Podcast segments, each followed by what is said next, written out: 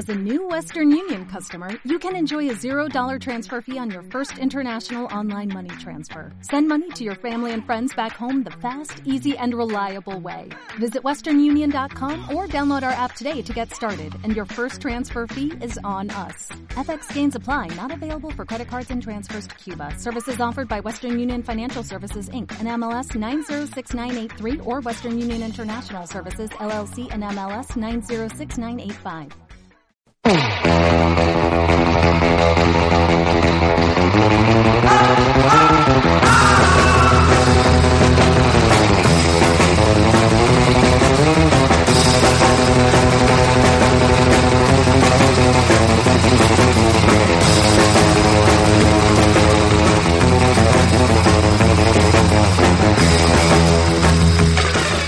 afroneros y afroneras volumen 2. Sed bienvenidos amigos del fanatismo de lo ficticio al programa de hoy. Esto es Fans Fiction en nuestro episodio número 15 de la séptima temporada, el 168 en total.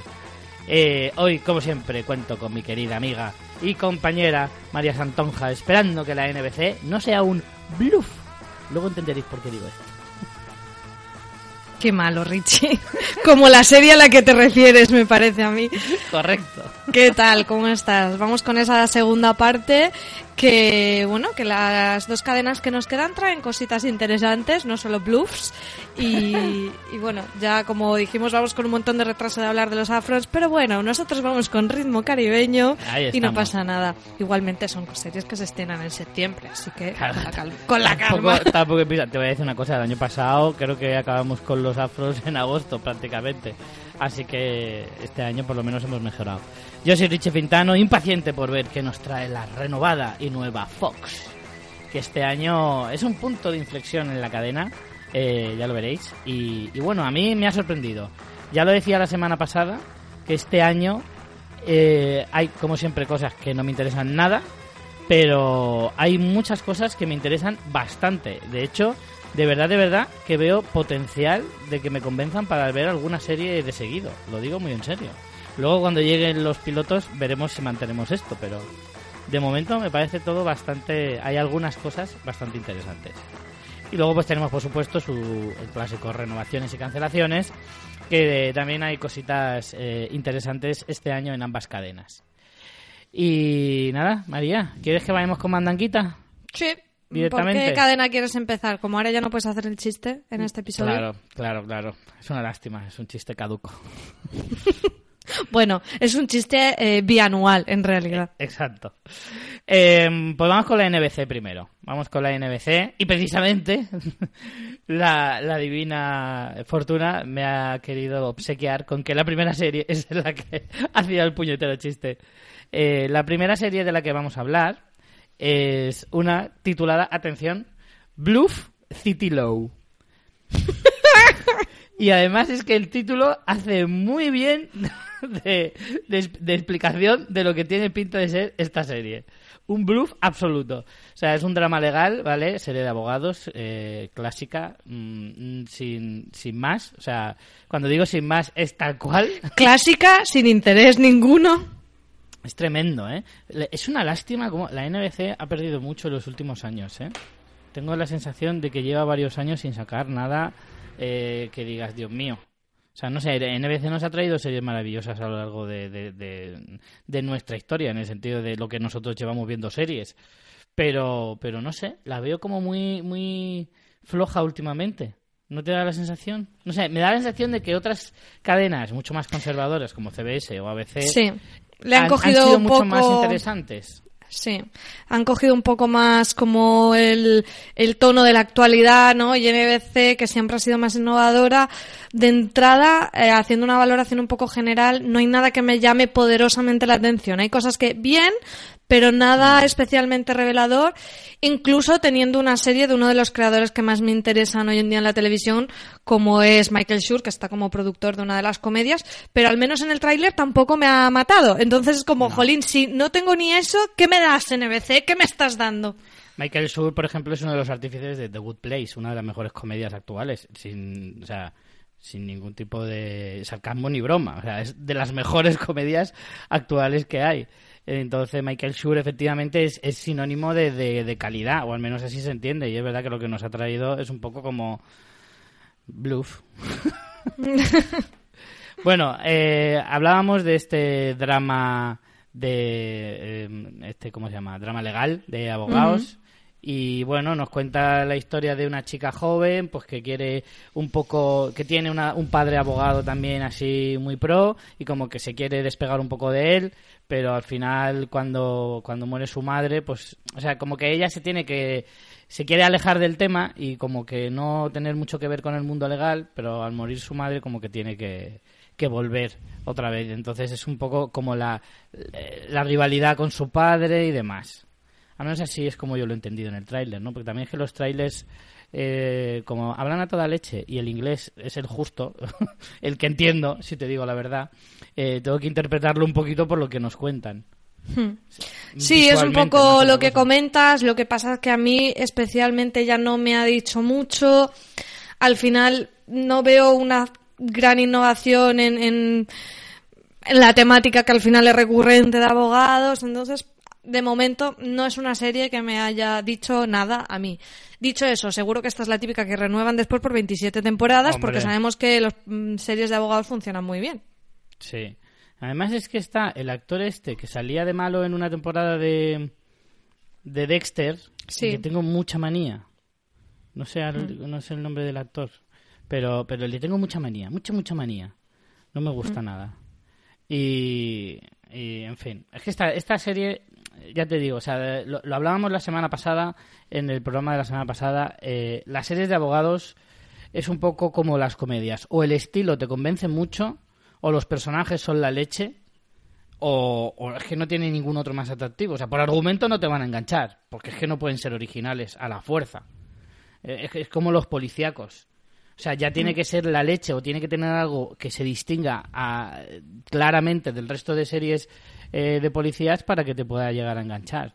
A no ser que seas un flipado de las series de policías o en este caso de abogados y te las veas todas.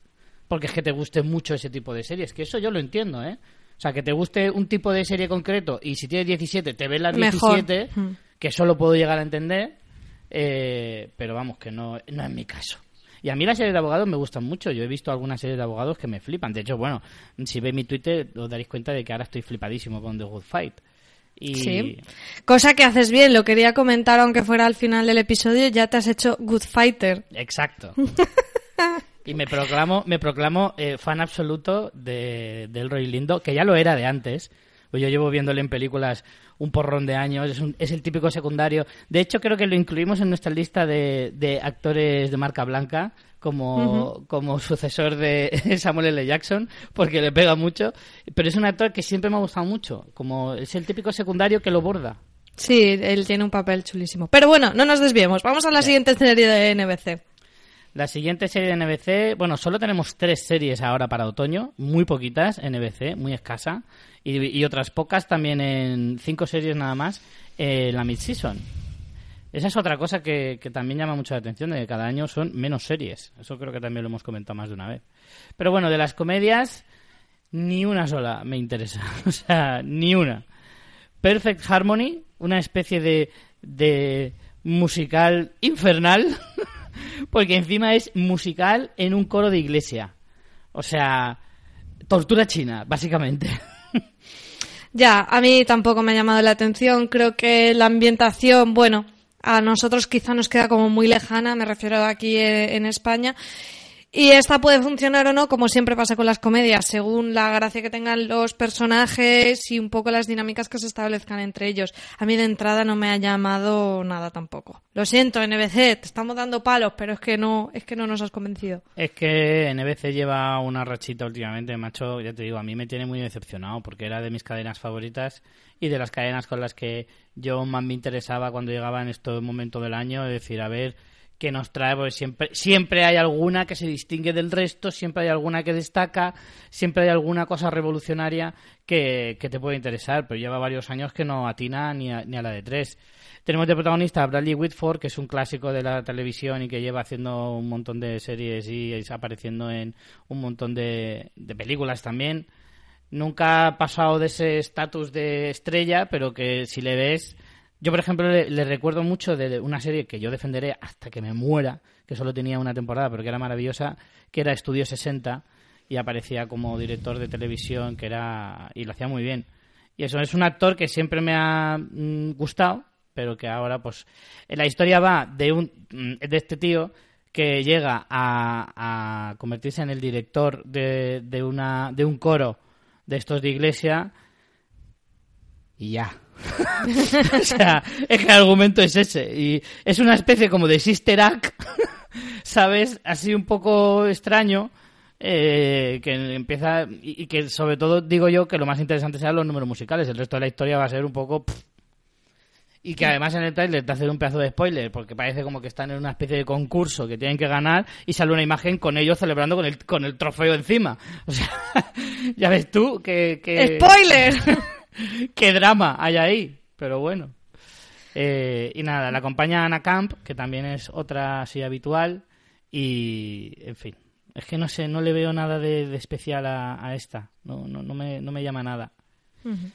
La otra comedia que tenemos para otoño es la que tú mencionabas antes, eh, de Michael Schur, eh, Sunnyside, protagonizada por Calpen, que a Calpen seguro que ya os empieza a sonar un poquito. Sí.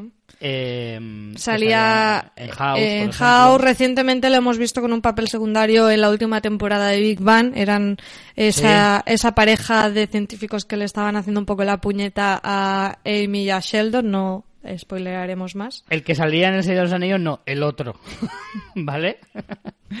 de esta pareja de, personajes que salían en Big Bang. Pues nada, Calpen, que además saltó a la fama, bueno, saltó a la fama, saltó a la noticia de que él abandonó el, mundo de la interpretación para meterse en política. Mm. Sí, fue eh, asesor de Obama. Sí, y durante los años de, de presidente de Obama estaba él un poco desaparecido porque estaba más metido en eso. Y entonces, ¿qué pasa? Pues que ha hecho una serie de lo que ha aprendido en esos años, yo creo, porque va un poquito en esa línea, ¿no? Sí, esta no tiene mala pinta, es la que decimos que está metido en la producción Michael Schur. Él es como un concejal que tuvo como el gran mérito de ser el concejal más joven, pero han pasado los años, ha distanciado totalmente del pueblo y entonces empieza como a relacionarse con un grupo súper variopinto de, de personajes, la mayoría de ellos eh, inmigrantes, hay como un juego recurrente con una puertorriqueña que en cada escena tiene un trabajo distinto, que me ha parecido bastante simpático.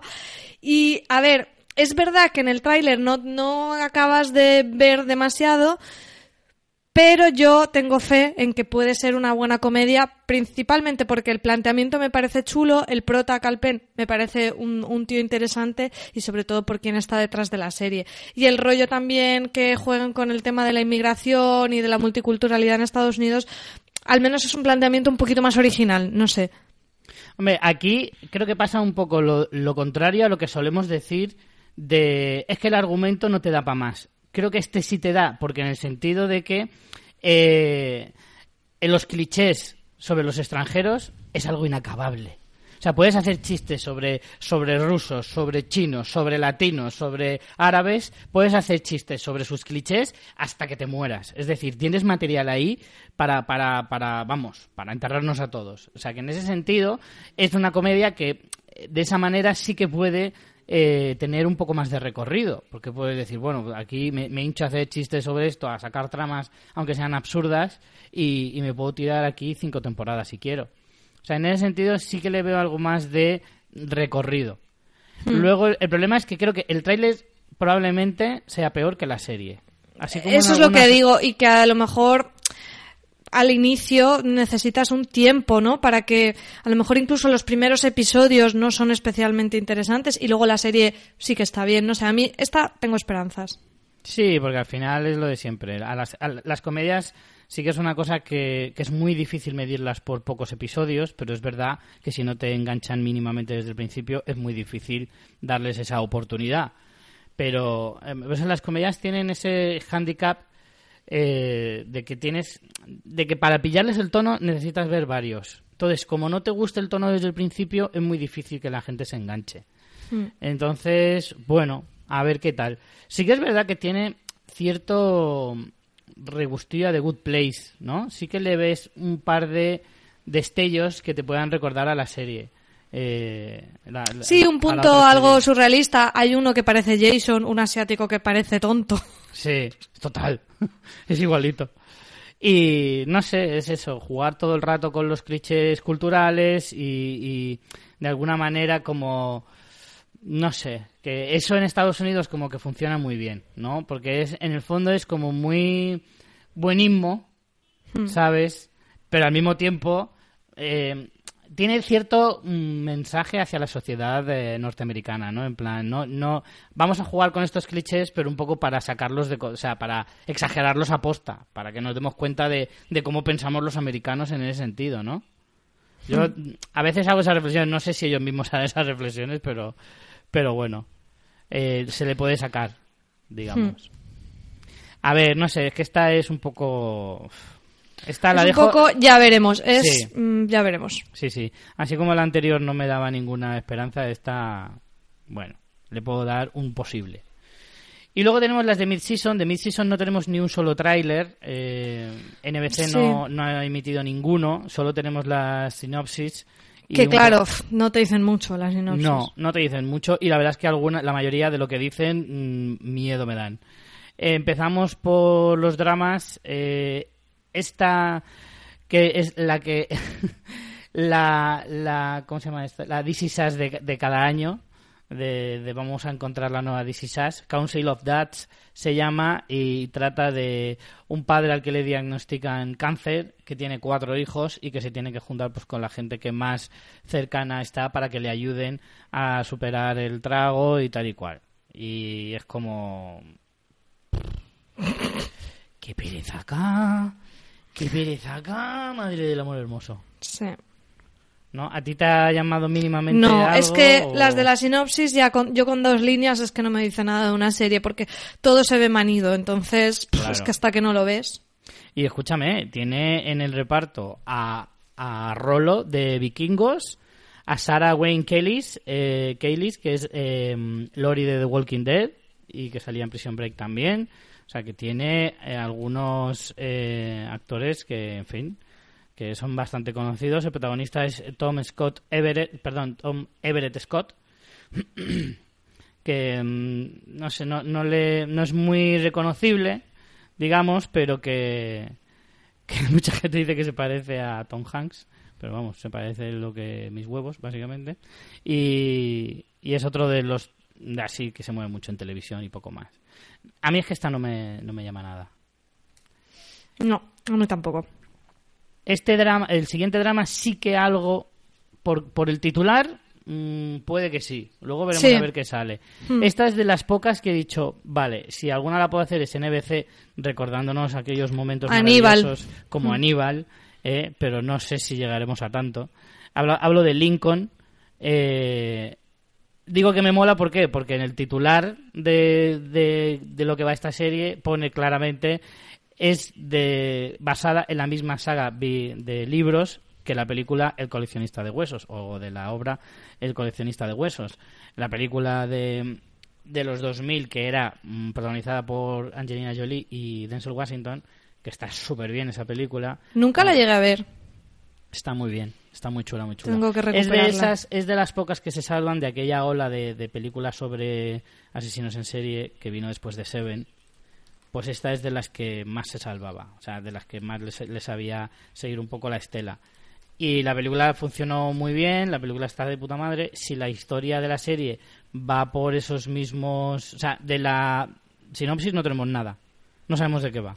Simplemente nos, eh, se habla de que eso está basada en uno de los, de los libros de la misma saga que, que esta película, que esta historia.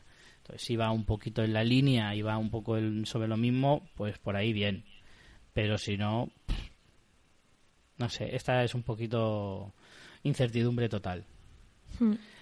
Luego tenemos eh, Dramedia musical, Madre de Amor Hermoso. Esta te la dejo a ti, María, porque es que a mí me da... Cuando empiezo a oír musicales en series, entonces ya sí que me da un poco como... Uf, Pues a mí esta, no sé, puede, por lo menos el planteamiento es original, se llama is Extraordinary Playlist y es de una chica que es eh, informática, es programadora y empieza a oír voces en su mente que al final son eh, gente que le pide deseos mediante letras de canciones.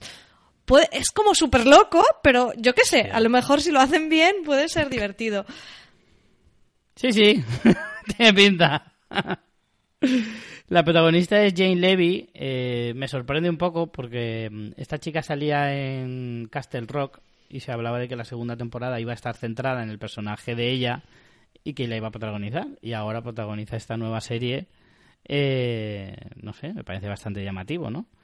Eh, esta chica ha empezado, es muy joven, pero ha empezado a hacer un montón de cosas, se está moviendo bastante y, acordaros de su nombre porque yo la veo haciendo cosas como, como que va, va subiendo escaloncitos, ¿sabes? Como que cada vez va haciendo cosas más interesantes.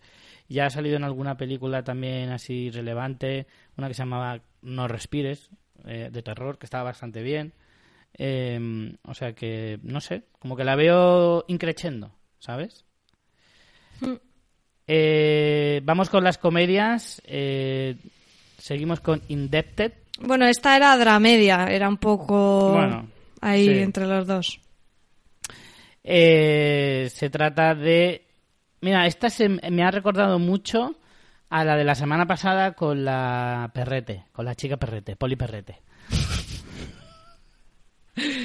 que es eh, una pareja pues que se tiene que encargar de los padres de él porque eh, se han arruinado, básicamente. Se ve que eran pastosos, pero que... Es muy el rollo familiar otra vez.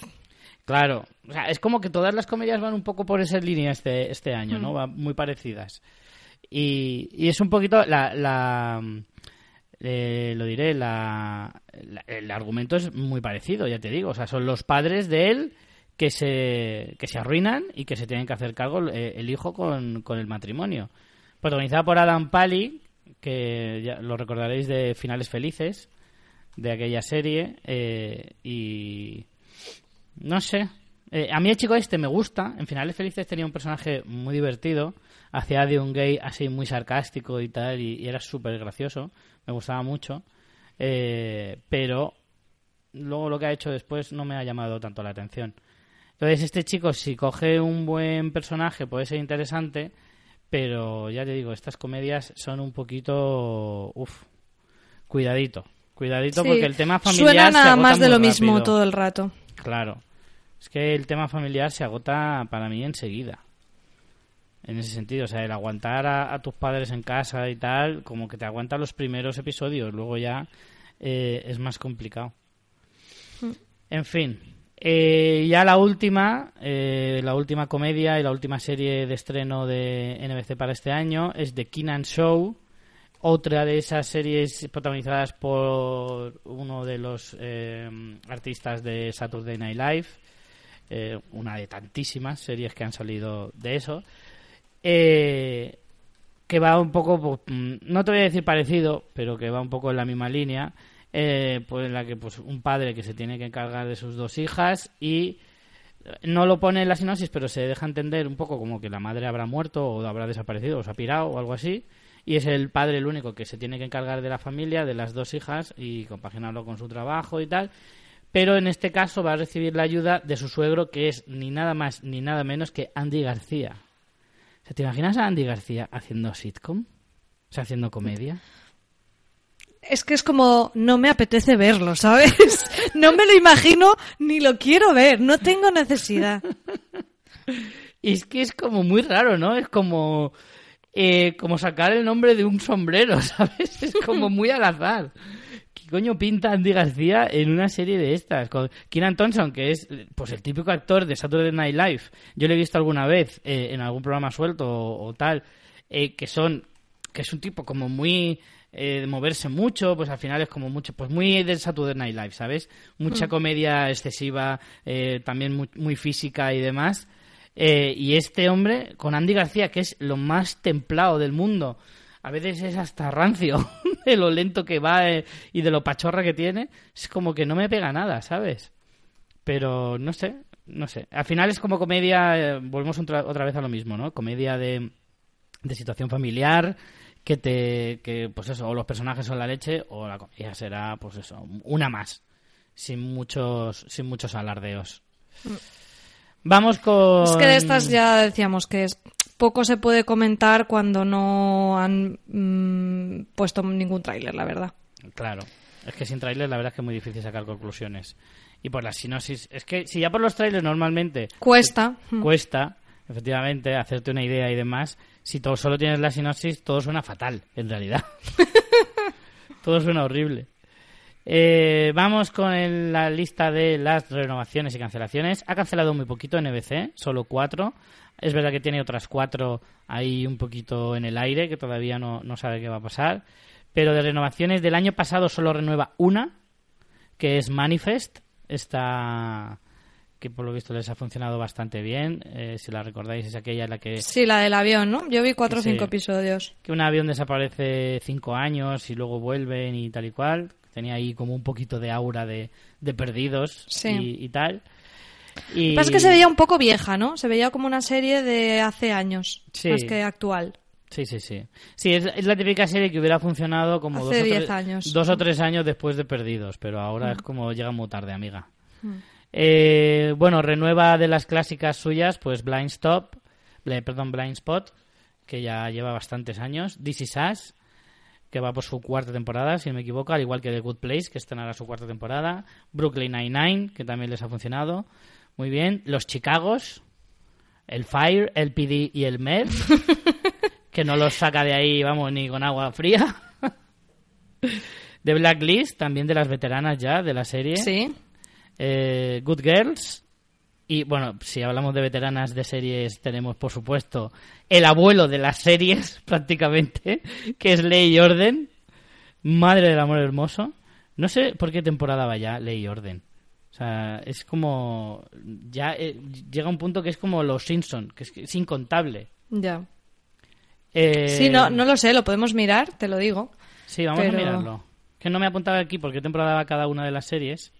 Y así de memoria eh, no me sale, pero 20, 20 temporadas van ya. ¿Es la de Unidad de Víctimas Especiales? Sí, V. Pues si empezó en el 99, Claro, pues creo que va, a estrenar ahora su vigésimo tempor- vigésima temporada o vigésimo primera. eh, lo voy mirando y te digo. Vale.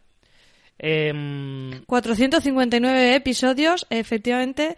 No, Ole. vigésimo primera temporada. claro, o sea, vale, ya ha cumplido las 20. Sí, las 20 las cumplió en la Madre edición mía. anterior.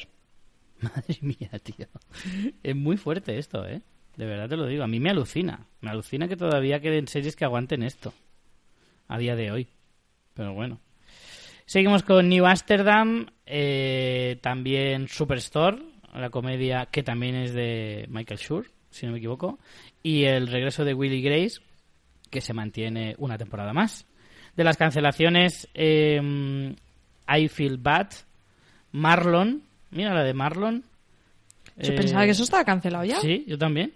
Midnight Texas y Trial, Trial and Error. Esas son las cuatro cancelaciones de este año. Y en el ya en el limbo se han quedado Abish, Apebio, The Enemy Within y The Village. Esas todavía veremos a ver si sobreviven o no. Y esto es lo que nos ha traído NBC. La verdad es que muy, muy flojo, ¿eh? Muy, muy, muy flojito. Sí, la única que me llama un poco, eh, como decía, era la de la de Michael Schur, la de Sun, Sunnyside, y quizá la surrealista esa de la playlist, pues por, por ser un planteamiento un poco así loco.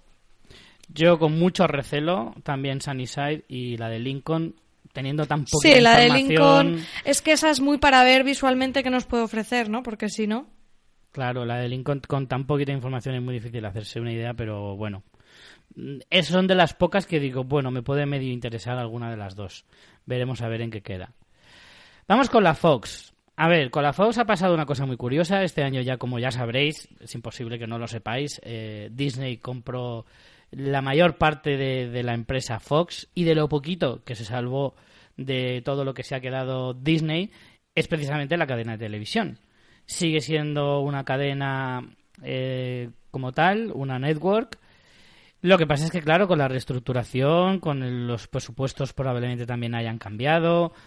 Eh, todo esto Y significa. que un ya y dentro del conglomerado ya no tienen eh, productora de contenidos de ficción. Entonces, claro, mm, es como, ¿qué van a hacer? Parece que van a empezar a apostar más por contenido no de series de ficción, realities y ese tipo de cosas. Y entiendo que la ficción la tendrán que ir comprando de terceros, eh, mientras que mm, cada vez más las televisiones o las plataformas como eh, mm, Netflix y demás empiezan cada vez más a intentar quedarse con el pastel gordo, con lo que ellos producen y distribuyen. Aquí estos se han quedado un poco en tierra de nadie. Sí, porque además ha descendido mucho el número de series, o sea, se han quedado con muy pocas. No sé en qué sentido, o sea, no han cancelado más de lo que de lo, o sea, que me da la sensación de que quedan muy pocas series. No sé si es que Disney se ha quedado algunas de las suyas o qué, pero entre renovaciones y cancelaciones hay muy poquitas y, y de lo que estrena, sí que es verdad que estrena 10 series, que son bastantes teniendo en cuenta eh, lo poquito que se estrena eh, a día de hoy y en comparativa con otras series, estrenan 3 ahora en otoño y 7 eh, mid-season y de las cuales de las comedias me llama mucho la atención que de comedias tiene cuatro eh, y tres son de animación. Solo bueno, una Fox siempre ha tenido Sí. el- la, la animación como una de sus fuertes. De hecho, tienen una noche dedicada a la animación dentro de su parrilla y es lo que están como reforzando más como imagen de marca. Eh, tienen, por supuesto, la- las veteranas, los Simpson, tienen Padre Familia y cada año van introduciendo como una más, una más. Y en realidad le suelen funcionar bastante bien. Pero esta serie, Los Simpson, por ejemplo, sigue siendo de Fox. Uf, ahí ya me pillas, no te sabría decir cómo queda esa cosa. Claro, es que todo esto es un lío tremendo, que claro, todavía no queda como muy claro hasta qué punto la serie es de Fox, ya no, o sea, eh, cómo se ha quedado la Fox es muy difícil de, de saber a día de hoy, porque como también es verdad que lo de la compra de Disney se ha eh, anunciado hace relativamente poco, pues todavía está todo un poco así, así. En cualquier caso, eh, vamos con algunas de esas series. Empezamos por No Just Me, eh, una serie de drama. A ver si la encuentro, que la tengo aquí. Vale. No Just Me. eh, es- A mí esta me ha llamado la atención, el surrealismo. a ver, esto está basado en un caso real. O al No menos yo, he leído historias sobre este tema. Bueno, cuéntanos exactamente.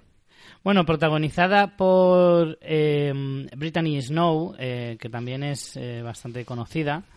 eh, descubre un día, pues que esta chica, así jovencilla y demás, descubre que su padre, médico importante, interpretado por Timothy Hatton, también bastante conocido, un médico muy relevante que especializado en la inseminación in vitro, de repente, que Sí, un médico además como súper reputado porque Claro. lleva muchísimos años en investigación, en todo.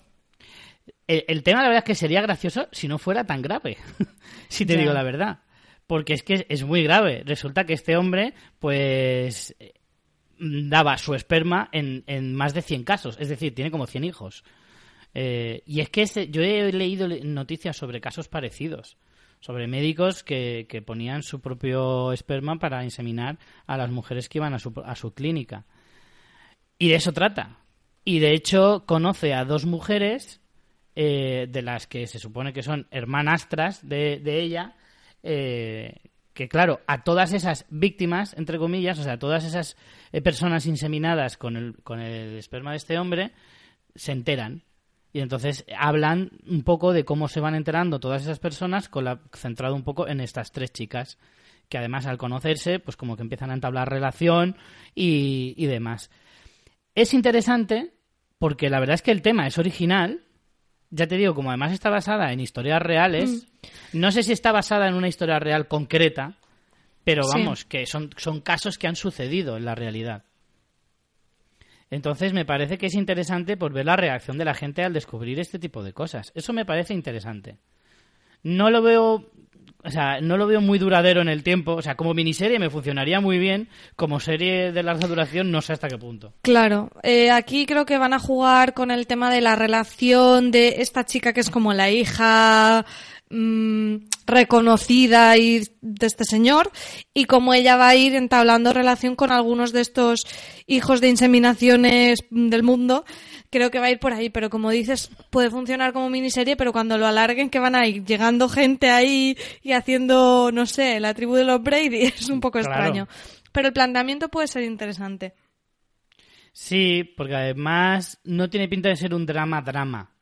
¿Sabes? O sea, no, abordan el tema desde el punto de vista de la gravedad que supone. No sé, a mí me da la sensación en el tráiler de que evidentemente es un drama porque no es una comedia, pero que es bastante ligerito, que es, que es como un drama muy suave. No sé, esa es la, eh, me da esa sensación. Ya te digo, aquí tengo la sensación de que me va a interesar mucho el piloto, pero más allá del piloto, poco, porque es como que la idea inicial me parece súper interesante, pero que su desarrollo no me parece tan interesante. Básicamente. También hay que tener en cuenta de que, que estará muy ligado con el tema de que el padre, evidentemente, cuando se descubre todo esto, pues va a la cárcel, habrá un juicio, que eso lo alargarán un montón hasta que lo enjuicien y sacarán un montón de temas y tal, y todo lo que eh, trasciende mediáticamente un caso como este. Encima todo esto se mezcla con que al padre le da un infarto, que esto sale en el tráiler, y es como, pero bueno, pero bueno, pero bueno, ¿qué está pasando? Claro, el problema es eso, ¿cómo la alargas? Eso te da para una temporada, pero después qué, ¿sabes? No Claro. sé. En fin. Sí, y luego te, te muestran algunas cosas, como por ejemplo la relación de, de esas personas con sus madres. Es decir, ¿cómo se te ocurre hacer una cosa así? ¿O Bueno, no pero porque las madres a lo mejor no lo sabían, ¿no? Es que eso no queda muy muy claro en el tráiler. Mm. También la, la motivación de él, que él lo hace para ayudar. Claro. Bueno, en fin. Por lo menos es algo distinto. Lo que pasa es que me parece que va a, derivar en relaciones familiares, que es un poco Sí. lo de siempre. Sí, sí, sí. En fin, vamos con otro drama. Eh, este es de los que más me ha interesado. Eh, Prodigal Son, el hijo pródigo. Sí. Este es de los que más me ha interesado Por varias cosas, además. Por varias cosas. Empezando Primero, por el reparto. por el reparto, luego por su creador y luego por el tema en cuestión. O sea, por todo en general. El reparto, eh, tenemos a Michael Sheen, un, un maquinorra, o sea, alguien al quien tenéis que conocer sí o sí. Uy, parece- cuando llegues a la tercera temporada no he de llegado Good todavía, Fight. lo sé, lo sé. No he llegado todavía y sé, ya me han hablado de que el personaje de este actor en la tercera temporada de The Good Fight es la leche. Y, y Michael Sheen es un tío que además de hacer mm, series desde hace un montón de años, ha hecho un montón de cine eh, y es un pedazo de actor. Además me parece uno de los actores más camaleónicos de- del entorno, o sea, de, la actualidad ahora mismo. No tiene, no está en el escalafón de primer nivel, pero, pero vamos, mm, debería, porque además ha estado nominado a premios con Master of Sex y ha, ha estado muchos años con esa serie, de hecho. Eh, y en fin, me parece un tío muy interesante, vamos. Y el otro actor protagonista es Tom Payne, que este de nombre no sonará tanto, pero si os digo que es Jesús de The Walking Dead, eh, lo flipáis. Entonces sí. Entonces, eh, otro nombre a destacar es Greg Berlanti, el creador de, de la serie, que es uno de esos creadores omnipresentes en la televisión. En la televisión, sí, es el creador, bueno, el responsable un poco de toda la, el Arrowverse y todas las series de superhéroes de CW, pero mm, cada día va sacando otras series más allá de, de la parte de superheroica. O sea, podríamos decir que hoy en día es uno de los grandes nombres de la televisión. Hmm. Y el argumento. Ojo al argumento. Porque... eh, Un momento, antes que digas nada, ¿has reconocido a Jesús o has tardado un poco? Me ha costado un poquito porque sin la barba y sin el pelo largo, o sea, en cuanto le he visto he dicho, "Mm, este le tengo, le tengo en mi lista, le tengo en mi lista. Pero me ha costado un poquito, pero... a mí me ha no. costado, ¿eh? Antes de acabar el tráiler ya si el fíjate, nombre, le cortan el pelo, le quitan la gabardina y el sombrerito, el gorrito de mendigo y ya no lo reconocemos. Totalmente.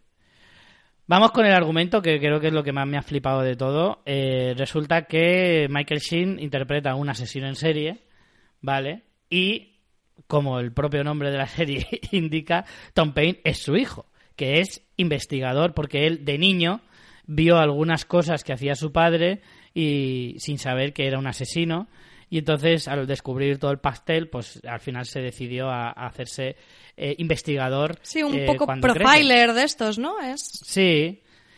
¿Y qué pasa? Que su padre, que por supuesto está en la cárcel, al cabo de los años, cuando él es investigador y se encuentra con, con casos complicados y demás, acaba convirtiéndose en su asesor desde la cárcel. Porque es que es claramente un silencio de los corderos Sí. un poquito de aquella manera. Sí. Pero con, la, con, la- con el aliciente de que son padre e hijo. Y eso me parece muy guay. Y con el hecho también de que Michael Sin haciendo de psicópata lo borda. Al menos en el tráiler ya te da muy buenos indicios. Muy, muy buenos indicios. Me ha gustado mucho este tráiler, ¿eh? Y de hecho es un procedimental. Y probablemente sea la primera vez en, en cinco o seis años que un procedimental me llama tanto la atención y me dan tantas ganas de ver. Aquí lo que un poco el, el detonante del caso es que aparece un imitador de los asesinatos del padre. Claro, claro, claro. Por eso, imitadores, asesinos en serie, padre e hijo, o sea, es que lo tiene todo, lo tiene todo. Y además es que el tráiler se ve con, con, con cierta calidad y, no sé, a mí es que me ha gustado mucho, me ha llamado mucho la atención. Creo que esta es la serie que le, le atribuiríamos a la NBC, A de otros NBC, años. sí, totalmente. Sí. He pensado lo mismo. Además, tiene ese punto un poco de, pues eso, de el silencio de los corderos. Inevitablemente nos remite a Aníbal, que era de NBC. Quizá no tan oscura, quizá no con un portento visual eh, eh, tan interesante, porque al final, bueno, Aníbal tenemos que recordar que, que era una serie de Brian Fuller y eso pues tenía una presencia Claro. que quizá aquí no vemos, eh, es más clásica en ese sentido, pero a nivel temático sí. Y yo estoy de acuerdo contigo que es una de las cosas que más ha llamado la atención eh, por su temática y por su reparto, por ambas. Sí, sí, o sea, yo, yo, de hecho creo que es la serie que más me ha gustado de todos los trailers que hemos visto y de todas eh, las series que se van a estrenar a lo largo de la próxima temporada. Creo que esta es la que es la serie que más me ha llamado la atención y la que más ganas tengo de ver. Espero que no sea la que más me decepcione, pero vamos, desde luego es la que de las que más me han interesado. Y luego de comedia, como decíamos, pues de las mogollón de series de animación que tiene previstas Fox para esta temporada, la única comedia que estrena en otoño es eh, esta Bless the Hearts, una serie pues que sigue a una familia con eh, problemas económicos y que, bueno, pues al final es que las series de animación son más difíciles de catalogar porque puede es que eso si en una comedia puede salirte cualquier cosa en una serie de animación ni te cuento. Sí. lo bueno Y solo se ve una escenita aquí, entonces, jolín, es muy difícil. es, es verdad que es un tipo de animación muy básico vale no no tiene ningún alarde. Es un poco eh, cómo se llama esta la de, de Boss Burger muy de ese estilo de, de animación muy parecido pero creo que sí que puede tener esa mala leche de, de las típicas series de, de Fox, tipo pues Los Simpson, no tan bestia como Padre de Familia, porque Padre de Familia juega un poco a ser demasiado bestia, pero sí que tiene un poquito un aura de, de, de serie mm, un poco gamberrilla, pero sin ser muy salvaje. Eh, Hombre, la temática sí que es un poco esa crítica social a las clases bajas norteamericanas que puede tener un punto interesante, pero claro, viendo una escena nada más mm, es Es difícil. complicado. Creo que de hecho lo que más interesante de esta serie son los nombres. Es decir, que está en la producción Chris Miller y Phil Lord, eh, mm, ya famosísimos o deberían serlo, eh, creadores de películas como la Lego Película o de series como El último hombre en la Tierra y un montón de títulos más porque llevan mucho tiempo haciendo, haciendo comedia y bastante buena.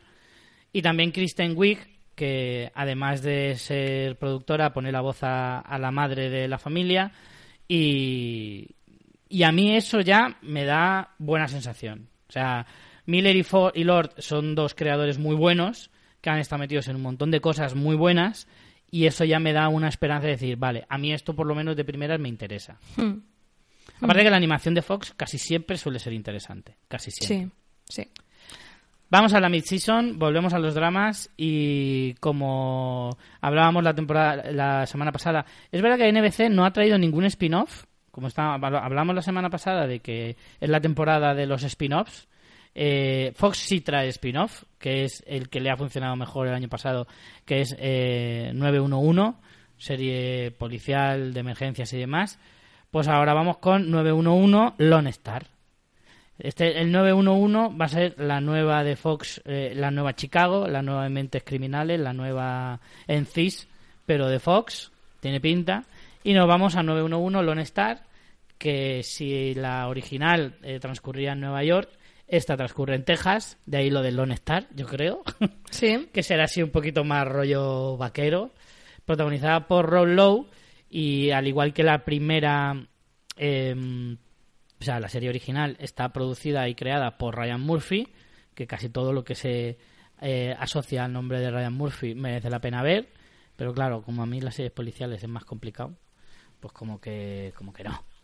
Pero vamos. eh, también está Brad Falchuk, que es eh, un colaborador habitual de Murphy eh, dentro de la creación. Y no sé, ¿a ti qué te, qué te inspira esta nueva serie? Indiferencia.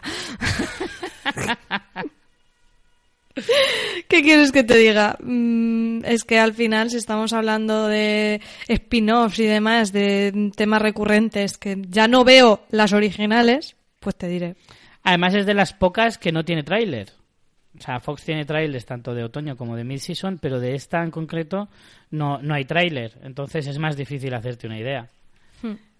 Pero es curioso porque me parece bastante parecida a la siguiente, que no es spin-off, pero que tiene un poco el mismo estilo, que a mí el tráiler me ha gustado, te lo digo ya. Se llama The Putty, que me hace mucha gracia el nombre, porque es una especie de mezcla entre Dabuti y de puta madre.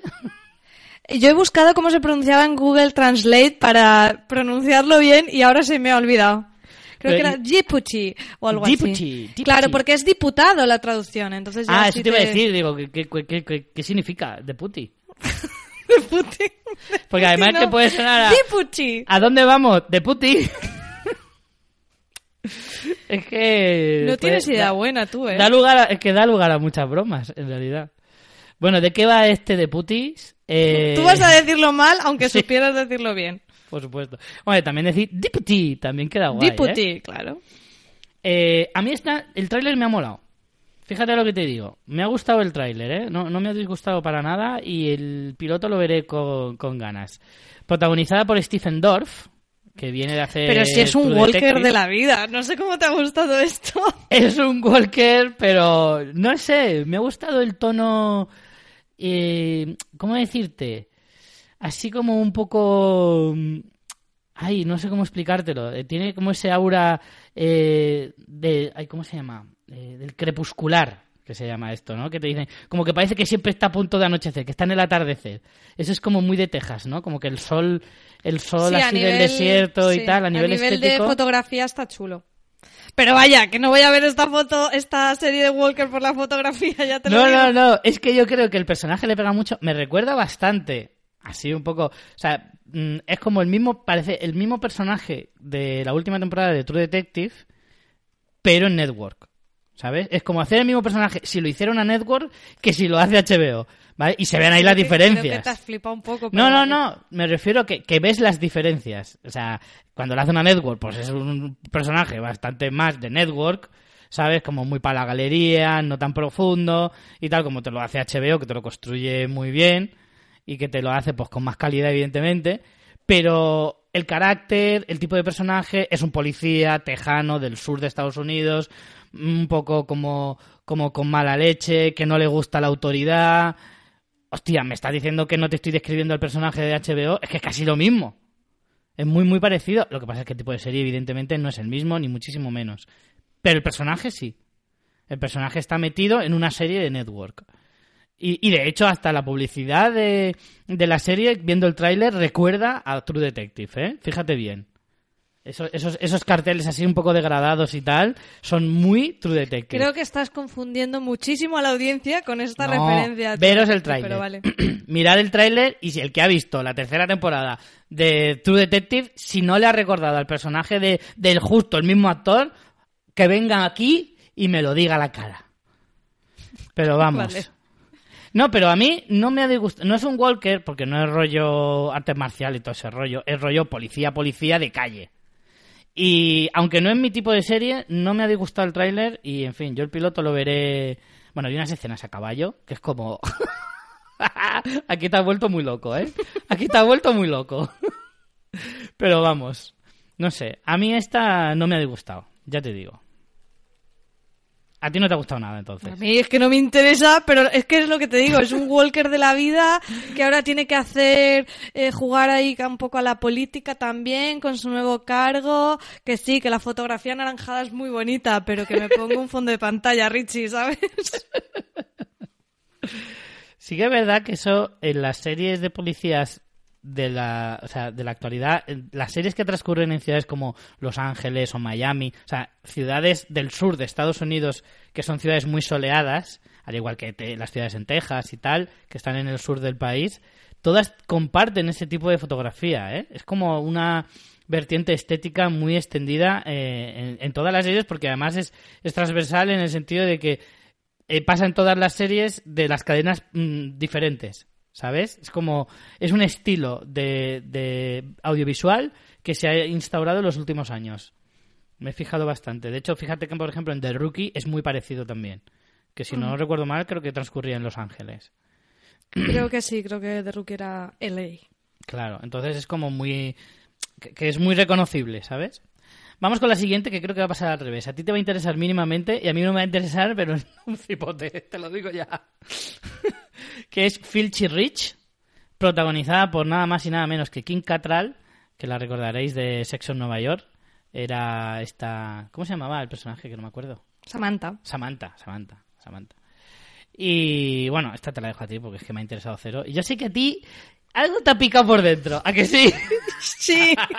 A ver, es que esto es mierda de la buena, o sea, es es un dinastía, o sea, el planteamiento ya es loquísimo. Bueno, a mí que esté en King Catral ya yo ya cuando he visto eso ya digo. Por eso te he dicho, en cuanto he visto el tráiler y sale King Catral, digo, vale, este ya tiene el sello de María. Y según iba avanzando el tráiler, digo, bueno, a mí me va interesando menos 3, menos 4, menos 5 y María más 3, más 4, más 5. No, yo creo que este es el tipo de series que yo huyo porque si no me engancho, ¿vale? Es, es mierda de la buena. Esto es mierda de la buena, o sea, el, la premisa es un super predicador que también nos queda muy alejado. Si hablábamos de que el tema del coro nos queda alejado, esto no te diré. Que montan una cadena de televisión de, de predicadores de estos religiosos en plan show business de mm, espectáculo con la familia que son todos como estrellas, la familia del predicador, hablando, hace un speech y de repente sale su mi querida mujer y baja del escenario como con unas alas y mis hijos y muy loco todo. mátame camión, o sea. Terrible, ¿eh? terrible. Entonces, de repente, este señor, mm, que es como el, el, CEO de la gran empresa que es la, la industria televisiva que ha montado alrededor de, esta, de este rollo de predicación, se muere en un accidente eh, de avioneta. Además, estaba ahí con una muchacha. Y bueno, entonces la crisis un poco que supone la pérdida del que dirige la empresa y luego también el que pueda salir a la luz que este era más pendón que yo que sé qué. Entonces aparecen allí tres hijos bastardos que tiene él y la King Catral, que se queda como matriarca, tiene que lidiar con llevar la empresa y además mm, ver cómo le hace a esta gente una compensación económica para que nunca digan que son los bastardos. Entonces, mm, parece que sí unos sí quieren, pero hay una tía que es como mm, no te lo voy a poner fácil y de repente hay una fiesta y esta hija bastarda aparece vestida de Escarlata O'Hara y tú te explota la cabeza.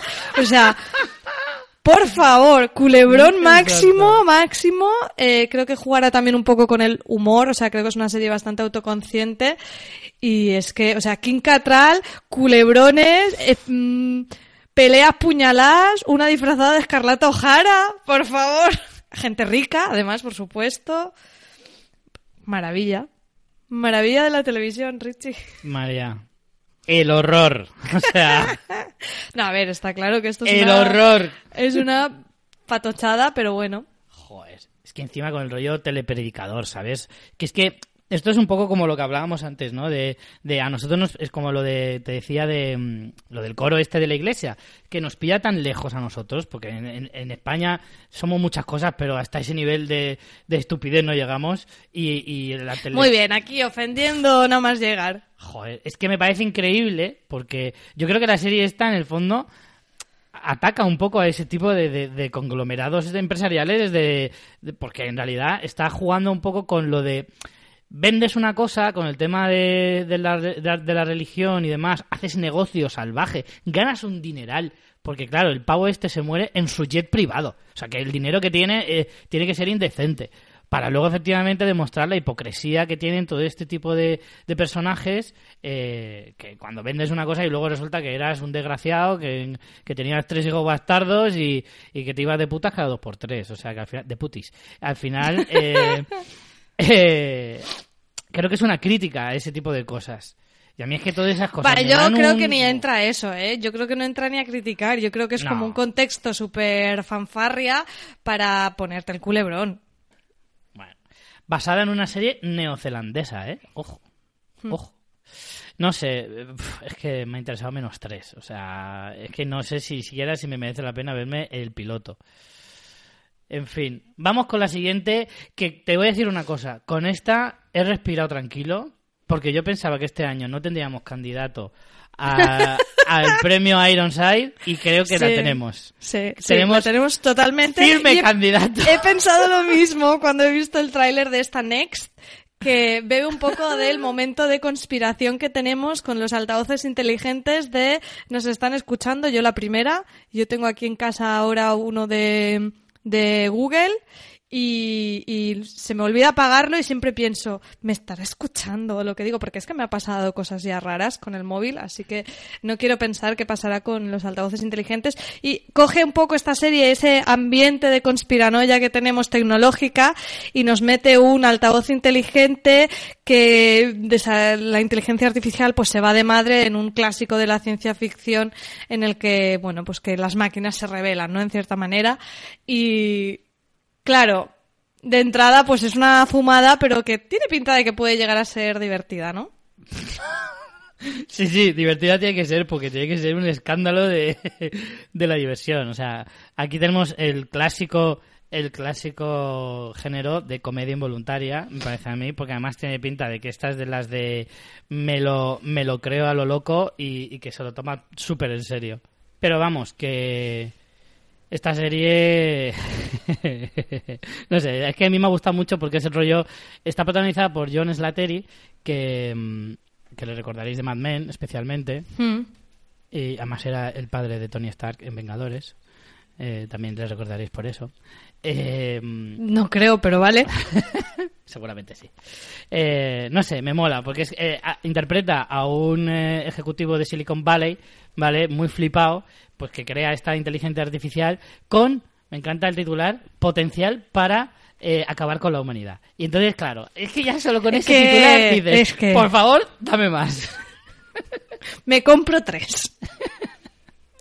No sé, me parece que, que, en fin, a mí ya te digo, me ha dejado más tranquilo, me ha dejado, eh, eh, suspiré con desahogo, pensando, vale, vale, hay al- por lo menos una que, que encaja en, eh, para ser candidata.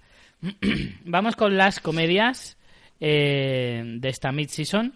Eh, otra de, de animación del que no, de la cual no tenemos tráiler tampoco, eh, pero eh, trata de una adolescente que, que sueña con, con tener un montón de, de cosas eh, en su futuro y demás y, y ver cómo pues se va pegando palos a lo largo de la vida eh, porque es una familia pobre y demás y que pues eso que, que cada vez eh, eh, se queda más estancada en una familia y demás así explicado se dice madre mía mm, qué Me que menos todo Pero si Pero te dicen bueno. que la productora y la que pone voces adolescentes es Amy Powler, entonces ya directamente yo compro.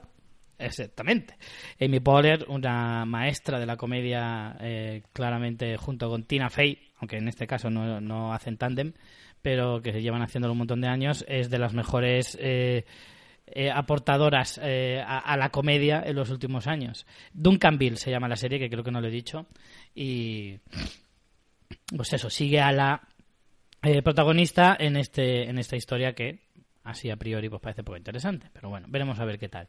Como no hay tráiler poca conclusión se puede sacar. Y la única otra comedia o sea la única comedia de acción real que va a estrenar Fox es Outmatched protagonizada por eh, Jason Biggs eh, el que de- siempre será el de el de American, Pie, para el todo el mundo. la vida, el de toda la vida de American Pie, evidentemente. Esta, a ver, es que a mí, ¿sabes qué pasa? Que a mí este chico en American Pie me hacía mucha gracia, pero todo lo que le he visto hacer después es como, tienes cero gracia. O sea, no, mm, ha perdido todo, todo el carisma que tenía a- eh, dentro de la comedia. Y en el trailer me ha parecido como, uff, me das como mucha pereza. Pero eh, el argumento no me parece que esté mal. O sea, dentro de lo que son estas comedias de situación es dar un poco una vuelta a la comedia familiar aportando algo distinto y yo creo que también puede funcionar que, tan, que Jason Biggs y Maggie Lawson, que es la su coprotagonista que hacen del padre y la madre, creo que sí parece que hay química entre ellos, que es muy importante para este tipo de series. Sí, porque la serie se centra en... Tienen cuatro hijos, de los cuales tres son superdotados, ¿vale? Y tienen una hija pequeña que tiene que ser lo más, porque, vamos, yo explotaría el personaje de la niña a muerte. De hecho, lo haría todo lo contrario, lo haría súper tontísimo, o por lo menos sí tonta en el sentido de entrañable. Y yo jugaría mucho con eso, porque los padres se sienten como muy estúpidos al lado de sus tres hijos superdotados, ¿vale? Y donde tienen que verse eh, reflejados es en, la hija pequeña. Entonces, jugar con eso tiene que es donde más comedia pueden sacarle eh, a la serie. Esa es, mi sensación. Entonces, por argumento, digo, bueno, no, no está mal, podría funcionar si consiguen darle la suficiente, eh, el suficiente humor para que sea divertida, porque la premisa no está nada mal. Luego habrá que ver que los actores, pues eso, también sea. Porque con los niños es lo que pasa siempre te la juegas un poco. Pueden ser muy divertidos o pueden ser odiosos a muerte. Claro. Entonces, bueno, a ver qué tal. Yo tengo muchas esperanzas en la niña pequeña. Yo creo que la niña pequeña puede dar mucho juego y puede ser muy divertida. Pero bueno, a ver qué, qué tal. Juegan también mucho con los clichés de los superdotados, porque son muy frikis y tal, y que a ver, que por ahí también pueden sacar bastante jugo. Y nada, sobre todo es la, la hay esa incertidumbre que me generan estos dos, los actores de los padres, ¿sabes? Eh, Jason Biggs y Maggie Lawson, a ver qué, qué tal funcionan. A ver si es verdad lo que tú dices, que tienen bastante química. ¿A ti te ha dado buena sensación? Volvemos a lo de siempre. Yo no soy muy de este tipo de series, pero dentro de lo que se nos presenta y que puede ser una idea un poco como venga otra así con familiar, Creo que esta no pinta mal. Creo que el planteamiento de la dinámica de los hijos superdotados, un poco la estela de Young Sheldon, no quiero decir nada, pero bueno, aquí creando tendencias, eh, puede estar interesante y después sí me parece que ellos están bastante bien, al menos lo que hemos visto en el tráiler. Hmm. A ver, a ver, a ver, ¿qué sale? Y por último, la última comedia, otra comedia de animación, como decíamos eran tres. Eh, de esta tampoco tenemos tráiler y solo se ha trascendido pues que mm, de los actores así que están dentro del reparto de las voces, para mí solo destaca uno, que es Will Forte, que era el protagonista del último hombre en la Tierra. Eh, trata sobre un padre soltero que tiene un barco de pesca. Fascinante, ¿eh? ya está. Por eso digo que ha trascendido bastante poco. Otra comedia familiar, una, una otra más, en la que, bueno, veremos a ver qué estilo de animación cogen, a ver qué tipo de humor cogen, a ver qué personajes crean. Eh, un poquito más, ya te digo, es que no, no se puede tampoco adivinar mucho sin el tráiler y con la pequeña descripción que nos hacen de la serie, pues ya te digo que es, poquito lo que se puede sacar. Ya te digo, a mí The Great, The Great no sé si he dicho, Great North se llama la, la serie y ya te digo, a mí solo me ha destacado el nombre de Will Forte, nada más. ¿Algo que añadir, María? No, eh, lo de la pesca me ha dejado un poco loca, pero es que no me interesa. No sé mucho de animación y encima con estas premisas, pues, en fin, para ellos. En fin, las series de animación de este año de Fox son una incógnita, la verdad. Creo que pueden salir cosas guays. Tú sí que eres más de animación, ¿no? Yo sabes que soy, sobre todo de las network, casi siempre lo que más me interesa suelen ser las comedias y en el caso de las comedias, las de animación, normalmente siempre me suelo asomar a ver qué tal, porque a mí las series de animación me gustan mucho. Eh, tanto las que son enfocadas a los adultos como los que no, en realidad. O sea, puede ser a un público más abierto. Pero vamos, que en cualquier caso, siempre me suelen llamar la atención, siempre les suelo dar bastantes oportunidades pero es verdad que como siempre pues te encuentras joyas maravillosas y cosas mm, bastante regulares. De hecho, hace tiempo que quiero hacer un fans dedicado a las series de animación eh, actuales, que hay muchas y muy buenas y me gustaría que a ver si nos da tiempo a hacer uno de ellos antes de terminar la temporada, sino para la temporada que viene, pero vamos, que la tengo ahí eh, prevista. Eh, terminamos con las renovaciones son muy y cancelaciones, son muy poquitas, ya digo. No sé muy bien qué ha pasado con las otras series tipo Los Simpson, Padre de Familia, etcétera, etcétera, porque no aparecen en este listado. Bueno, entiendo que están renovadas, ¿no? Los Simpson y demás, como siempre. Imagino que sí, pero bueno, de las eh, que estaban ahí un poquito a ver qué pasa, renuevan The Last Man Standing. Sí, señor, vamos ahí. Mi serie fetiche eh, de la comedia, que me encanta, y del cual, por cierto, estoy súper enfadado, súper enfadado. ¿Por qué? Ninguna- ¿Qué te ha pachado? porque ninguna plataforma la tiene. Estoy desde. Todavía no he visto la sexta temporada y la séptima. O sea, esta es la renovación para la octava temporada y no, y no la puedo ver. La única cadena que la emite es la Fox España y la suele emitir a las 4 de la mañana cuando la emite. Y el problema es que luego no la mantiene, entonces es imposible que la vea. No, no, no, casi siempre me entero tarde de que la emiten cuando ya está eh, terminando y no, vamos, que, que no hay manera. Y luego además no la encuentro en ninguna parte para descargar ni nada. O sea, estoy súper enfadado con ese tema. Renuevan las más standing de Orville y Empire. Son como No, las tres. no veas series- Empire, ¿eh? El ritmillo. No veas. Ya ves, lleva ya un porrón de años.